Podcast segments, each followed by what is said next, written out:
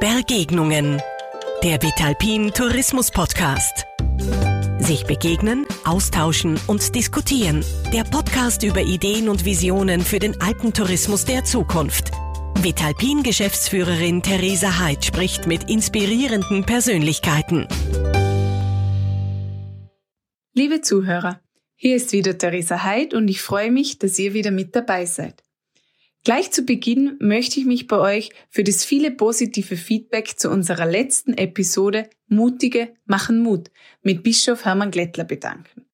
Ich glaube, dass diese Folge vielleicht auch gerade deshalb so gut bei euch ankam, weil wir Mut und Zuversicht in der aktuellen Situation mehr denn je brauchen können. Ja, und ich glaube, ein bisschen Mut und auch die Zuversicht und Optimismus schaden nicht, wenn wir uns mit dem heutigen Thema auseinandersetzen, nämlich dem Fachkräftemangel. Der Fachkräftemangel wird ja von vielen Experten mittlerweile als eine der größten Herausforderungen für die alpine Tourismusbranche gesehen und ich freue mich sehr darauf, heute mit der ersten Episode einer Doppelfolge zum Thema gemeinsam mit meinem heutigen Gast Klaus Kobiel vom Schindlerhof im Nürnberg zu starten. Klaus Kobiel ist sicherlich ein Vorreiter und auch ein Vordenker, wenn es um die Mitarbeiterfrage im Tourismus geht. Er führt seit 35 Jahren sehr erfolgreich sein Seminarhotel in Nürnberg und es ist ihm mit Hilfe von innovativen Konzepten und mit Hilfe von Out-of-the-Box-Denkansätzen gelungen, gute Mitarbeiter für sein Unternehmen zu finden und diese auch langfristig im Unternehmen zu halten. Ich freue mich auf das Gespräch. Herzlich willkommen, Klaus Kobiol. Danke, Theresa, ich freue mich. Ja, jetzt habe ich mir eine Einstiegsfrage überlegt, die natürlich gleich zu unserem Thema passt. Und zwar, wie geht es Ihnen und vor allem, wie geht es Ihnen mit der Personalsituation in Ihrem Hotel Schindlerhof in Nürnberg? Also ich bin jetzt seit 51 Jahren selbstständig in der Gastronomie und ich hatte in 51 Jahren noch keinen einzigen Ruhetag.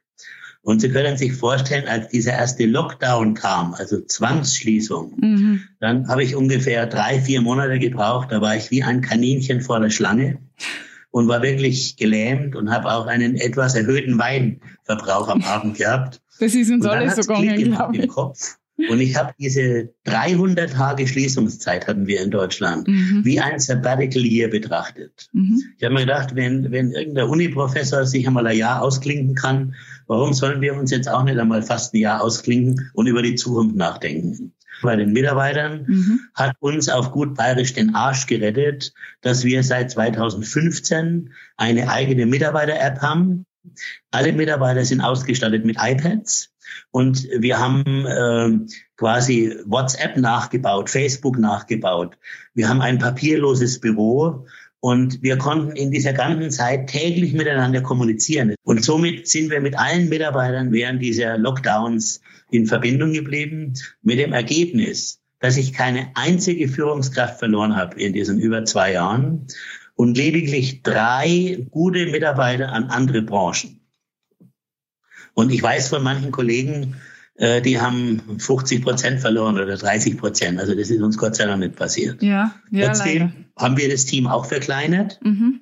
Wir haben nur natürliche Fluktuation ausgenutzt und haben weniger Lehrlinge neu eingestellt. Also wir hatten vorher 22 Lehrlinge und jetzt sind es, glaube ich, noch 12. Ja. Also wir mussten auch reduzieren, ist klar. Mhm, klar. Aber da geht's Ihnen glaube ich, besser als wirklich den Großteil ihrer Kollegen. Ich habe mir jetzt eine Zahl rausgesucht vom Zukunftsinstitut.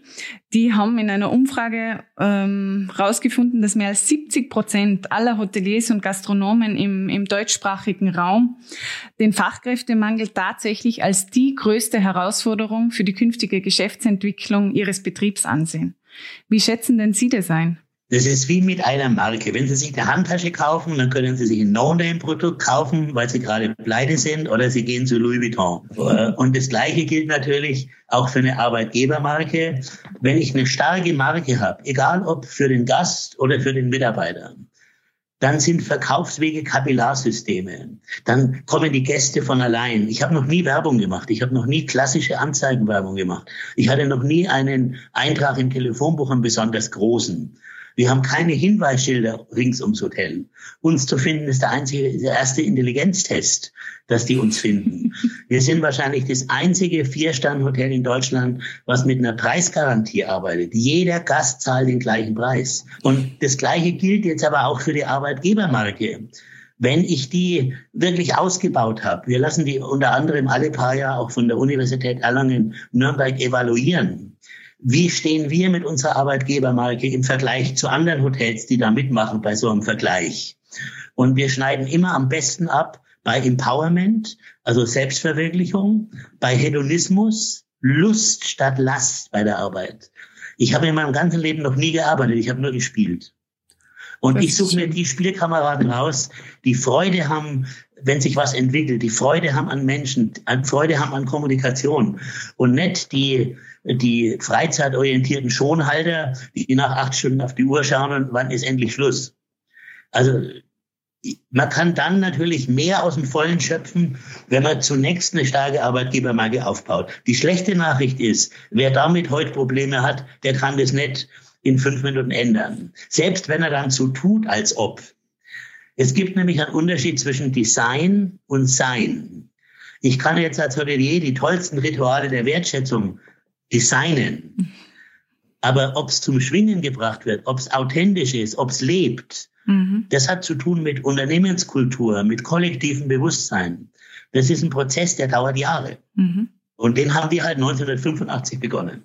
Das heißt, Sie, Sie glauben nicht, dass es die größte Herausforderung für unsere Branche ist, weil es Lösungsansätze gibt für dieses ja, Thema. Für die Branche vielleicht. Es gibt Branchenkonjunkturen und es gibt Firmenkonjunkturen. und es gibt Firmen, die haben Konjunktur, auch wenn die Branche keine Konjunktur hat. Was jetzt nicht heißt, dass wir momentan große Umsätze fahren. Wir sind umsatzmäßig genauso betroffen wie alle anderen. Ja. Aber eben nicht auf der Mitarbeiterseite. Mhm. Sie haben es jetzt schon so ein bisschen angesprochen. Es, es geht ganz stark auch um eine Philosophie, um, um eine gelebte Art, mit den Menschen, mit, dem, mit den Mitarbeitern umzugehen. Was machen Sie denn jetzt konkret so anders als alle anderen? Oder anders gefragt, was muss sich im Tourismus ändern, damit wir Mitarbeiter bekommen und die dann auch halten können? Ja, vielleicht erst einmal zum Halten. Ich finde es gar nicht so prickelnd, dass man unbedingt so wie früher in der Industrie die Mitarbeiter hält bis zur Pensionierung. Also ich sage jetzt mal ein bisschen lax. Wenn jemand mit 50 noch am Herd steht, dann hat er sich einen Wolf gekocht. Äh, da, dann ist irgendwas äh, nicht in Ordnung. Der muss doch an seiner Karriere basteln. Der muss halt bis dahin entweder Fernsehkoch sein oder ein eigenes Restaurant haben oder Küchendirektor oder äh, Berufsschullehrer. Aber er kann nicht sein Leben lang bis zur Pensionierung am Herd stehen. Das heißt, eine gesunde Fluktuation, ich sage mal alle fünf, sechs, sieben Jahre, bringt ja auch immer wieder frischen Wind rein, neue Ideen von anderen guten Häusern. Und was für Deutschland auch wichtig ist, es bauen sich keine Unkündbarkeiten auf. Also, dass jemand am Zettel klebt und sagt, mich kann sowieso niemand mehr kündigen. Ich, ich klebe hier schon 30 Jahre. Und das verjüngt natürlich auch immer wieder das Team. Also, das nur mal zum Thema halten. Mhm. Zum Thema finden ist natürlich klar, wir haben, und auch das haben wir dem Horx zu verdanken, er schrieb, ich glaube 2016 oder 17 in einem Zukunftsreport, äh, heute werden Unternehmen zu Sendern. Das habe ich wörtlich genommen und wir haben ein kleines Fernsehstudio gebaut, eine Blue Box. Und dann haben wir mehrere Mitarbeiter, vor allem Lehrlinge, ausgebildet im Drehen. Wir haben eine Profikamera von Sony angeschafft. Wir arbeiten mit Scheinwerfern. Und dann haben die jungen Leute angefangen, eine, eigene kleine Arbeitgebervideos zu drehen. Und ich erinnere mich, das erste Video, was wir bei YouTube eingestellt haben, wir hatten daraufhin über 300 Bewerbungen nur für Auszubildende. Heute ist das schon wieder veraltert. Heute ist es Instagram. Wenn wir heute jemanden suchen, dann gucken wir als erstes mal nach in unserem ehemaligen Netzwerk. Wir haben bestimmt 200 gute ehemalige Mitarbeiter, die mit uns auch über unsere App nach wie vor immer in Kontakt sind. Mhm. Nächste Woche kommt wieder eine Gruppe, die hat bei uns 1991 ausgelernt. Dann nehme ich mir zwei, drei Stunden Zeit für eine Hausführung, dann trinke ich mit denen zwei Flaschen Champagner, dann essen die, übernachten. Wir sind ja auch schon gesetzte Herrschaften inzwischen. Und aber das spricht sich da draußen rum. Mhm. Und wir gucken immer erst nach, ob wir da fündig werden. Und ansonsten wird es bei Instagram gepostet und dann kommen in der Regel jede Menge Likes und natürlich auch Angebote. Idealerweise sind es Initiativbewerbungen. Also wir hatten vor Corona immer zwischen, ich sage mal, zwei und 400 Initiativbewerbungen mhm. insgesamt. Und da konnte man natürlich zurückschreiben, Mensch, wir haben gerade keine Position für Sie frei, aber Sie gefallen uns so gut von der Papierform, dürfen wir die Bewerbung on file äh, behalten. Wir melden uns sofort, falls sich was Passendes mhm. ergibt. Und da ist es auch öfter gelungen, jemand äh, wieder zu kriegen. Ja. Und last but not least, Mitarbeiter, die uns verlassen, also ehemalige Mitarbeiter, mit denen bleiben wir auch in Kontakt und holen die oft zwei, drei, vier Jahre später zurück. Okay. Also wir haben zum Beispiel neun Teilzeitkräfte. Das sind meistens Mädels, die die Lehrzeit bei uns gemacht haben. Dann kam irgendwann Familie, Kinder, vorher noch ein paar Jahre Ausland. Und dann können die nur halbtags arbeiten. Dann holen wir die für die Buchhaltung, für die Rezeption, also für Verwaltungsjobs wieder zurück. Mhm. Aber es ist uns auch gelungen, Servicemitarbeiter oder Köche wieder zurückzuholen. Alle unsere Führungskräfte mit einer einzigen Ausnahme sind homegrown. Lehrzeit im Schindlerhof und irgendwann später zurückgekommen als Führungskraft. Mhm. Weil diese Sozialisierung mit 18, 19 Jahren, mit unserer Unternehmenskultur, das würde bei einem Fremden, der aus einem Konzernhotel kommt, Jahre dauern. Der würde die Welt nicht verstehen. Der, der würde denken, das ist eine Sekte. Mhm. Interessant. Ähm, wenn Sie jetzt in, in, in einem Satz so Ihre Personalphilosophie zusammenfassen müssten, wie, wie würden Sie das machen? Können auch zwei Sätze sein, aber. Also jeder Mitarbeiter kriegt am ersten Arbeitstag ein kleines Scheckkärtchen ausgehändigt. Und da sind drei Fragen beantwortet. Die erste, was wollen wir sein? Was ist uns wichtig? Und wie kommen wir dorthin? Mhm. Was wir sein wollen, ist eine Talentschmiede. Was uns wichtig ist, ist Freude, Freiheit und Harmonie. Und wie wir dorthin kommen, das ist die Strategie über den Umweg der Mitarbeiterorientierung zur Gästebegeisterung. Das ist fast ein bauernschlauer Umweg, die Mitarbeiter wichtiger zu nehmen als den Gast, weil die ja entscheiden, wie sie die Gäste begeistern. Begeistern, da steckt das Wort Geist, Spirit drin. Und ich komme ja aus der Szene-Gastronomie. Ich hatte vor dem Schindlerhof neun Szene-Lokale, was halt so zur Sturm- und Drangzeit gehört hat. Als der Schindlerhof dann aufging und er relativ schnell wuchs, hatte ich ja bis zu 70, 80.000 Gäste im Jahr. Die kann ich nicht mehr selber pampern.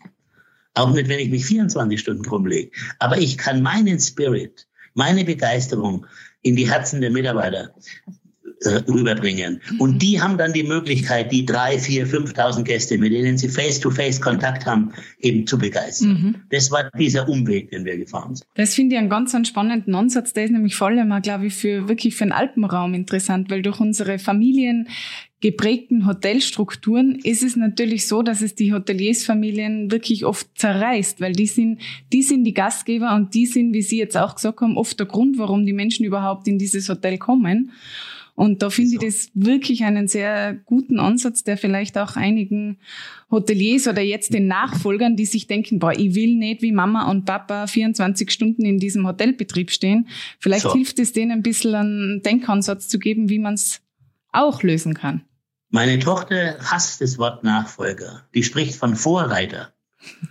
so wie ein Gründer ist jeder, der als nächstes kommt, wieder ein Vorreiter für die Zukunft. Mhm. Und ich kann mich noch erinnern, als vor bestimmt 20 Jahren unsere Tochter eingestiegen ist ins Unternehmen, da hat sie ihr erstes Interview gehabt, ich glaube in der Zeitschrift Top Hotel. Und da war der Titel von dem Beitrag, ich äh, bin nicht der Museumsverwalter meines Vaters.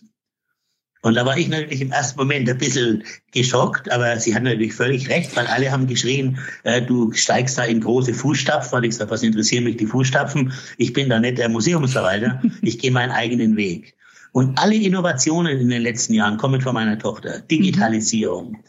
Mir fällt ein Satz ein aus einem Jahreszielplan, ich glaube vor zwei, drei Jahren, da schrieb meine Tochter in den Jahreszielplan rein, Gäste wollen sich digital informieren, aber vor Ort analog berührt werden. Und okay. Emotionen, das ist in der Beziehung Gastgeber-Gast mhm. das A und das O. Erlebnisse kann ich mit Geld schaffen mit glotzigen Möbeln und Design und Matteo Thun und was auch immer. Aber Emotionen schaffen nur Menschen. Jetzt hätte ich für unseren ersten Teil der Episode noch eine Abschlussfrage und zwar, was ist denn Ihr Stammmitarbeiteranteil? Kann man das sagen? Sie haben jetzt zwar vorher gesagt, es ist äh, eine gesunde Fluktuation wichtig und nötig, ja. aber trotzdem glaube ich, ist es schon eine wichtige Kennzahl auch, oder? Dass man wirklich gerade ja. beim Führungspersonal also ich gebe Ihnen zwei spannende Beispiele. Ich hatte einen jungen Kellner vor 25 Jahren, schätze ich. Der hat durch Leistung auf mich aufmerksam gemacht. Und ich habe dann ein paar Jahre später versucht, ihn zur Führungskraft zu machen. Mhm. Und er hat immer abgelehnt. Mhm. Ich wusste am Anfang gar nicht, warum er das nicht will, weil ich habe es ihm zugetraut. Heute weiß ich, warum er es nicht wollte. Weil die natürlich einen riesen Tipp machen im Service. Wenn der seine eigene Station hat, dann geht er nicht unter 1000 Euro netto zusätzlich Trinkgeld nach Hause. So viel hätte ich dem Brutto gar nicht mehr geben können. Dann habe ich überlegt, was kann ich denn machen, dass der wieder in den Flow-Zustand kommt, dass er nicht versauert äh, als Tellerträger. Und dann haben wir mit ihm vereinbart, dass er eine Sommelier-Ausbildung macht. Da gab es ja auch so Möglichkeiten, dass er parallel dazu arbeitet. Wir haben ihm das auch ein bisschen mitfinanziert. Und jetzt hat er immer noch seine eigene Station, allerdings etwas kleiner. Er ist verantwortlich für den ganzen Weineinkauf, äh, wird an den Tisch gerufen, wenn jemand Fragen hat zum Wein, äh, macht es völlig selbstständig und ist seitdem auch wieder glücklich. Mhm. Und er ist jetzt insgesamt, ich schätze mal so 23, 24 Jahre im Haus. Ein anderes Beispiel ist unsere Hotelleiterin. Die hat bei uns gelernt in den 80er Jahren und hat uns in diesen 35 Jahren zweimal verlassen. Und jetzt ist sie fast an die 50 und jetzt verlässt sie uns wieder. Zum letzten Mal, weil sie sagt, Mensch, ich brauche jetzt einen Job, wo ich nicht früh um sechs äh, an der Rezeption stehen muss und nicht Samstag und Sonntag. Und die, die Anzeige, die wir gepostet haben, mhm. Hat ihr Konterfei gehabt. Ich suche meine Nachfolgerin. Das ist mein Job. Und dann konnten wir aber trotzdem, obwohl schon jede Menge Bewerbungen kamen in 24 Stunden, den Job intern besetzen mit einer jungen Frau, die bei uns die Lehrzeit gemacht hat und an der Rezeption gearbeitet hat. Die hatte ich fast ein bisschen übersehen, mhm. weil sie noch sehr jung ist und die macht jetzt. Die durchschnittliche Fluktuation ist in der Führung alle sieben Jahre mhm. und äh, bei den, ich sage mal, äh, Jungköchen oder Servicemitarbeitern so alle zwei bis drei Jahre. Ich finde das richtig herzerwärmend, mit Ihnen über dieses Thema zu reden, weil man einfach so viel Positives mitkriegt. Und in, im Moment ist es ja schon so, weil oft, wenn man mit Hoteliers und Gastronomen über dieses Thema redet, dann ist es ja wirklich erdrückend oder es scheint erdrückend zu sein. Und das tut, tut richtig gut, Ihre Leidenschaft und Ihren Enthusiasmus da, ja, da mitzu, mitzubekommen. ja, liebe Zuhörer, das war ja jetzt auch schon der erste Teil unserer Fachkräfte-Episode. Wenn ihr wissen wollt, mit welchen konkreten Maßnahmen es Herrn Kobiol gelungen ist, dem Fachkräftemangel in seinem Hotel zu trotzen, dann bleibt's dabei und hört's wieder rein in zwei Wochen. Ich freue mich auf euch und wünsche bis dahin alles Gute. Sie hörten Begegnungen, den Vitalpin Tourismus Podcast. Verpassen Sie nicht die nächste Ausgabe.